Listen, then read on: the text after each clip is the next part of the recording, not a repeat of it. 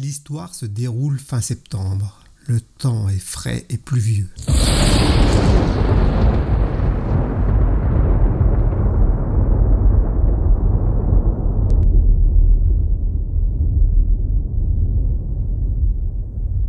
Au milieu de l'après-midi, un cambrioleur s'introduit dans une maison où se trouve un couple. Rapidement, l'homme maîtrise et attache la femme. Tout en menaçant l'homme avec un couteau, il lui ordonne de lui dire où se trouve l'argent et les bijoux. L'homme se met à sangloter et lui dit Oh, pitié, s'il vous plaît. Prenez tout ce que vous voulez, mais détachez-la, je vous en prie. Vous aimez votre femme tant que ça?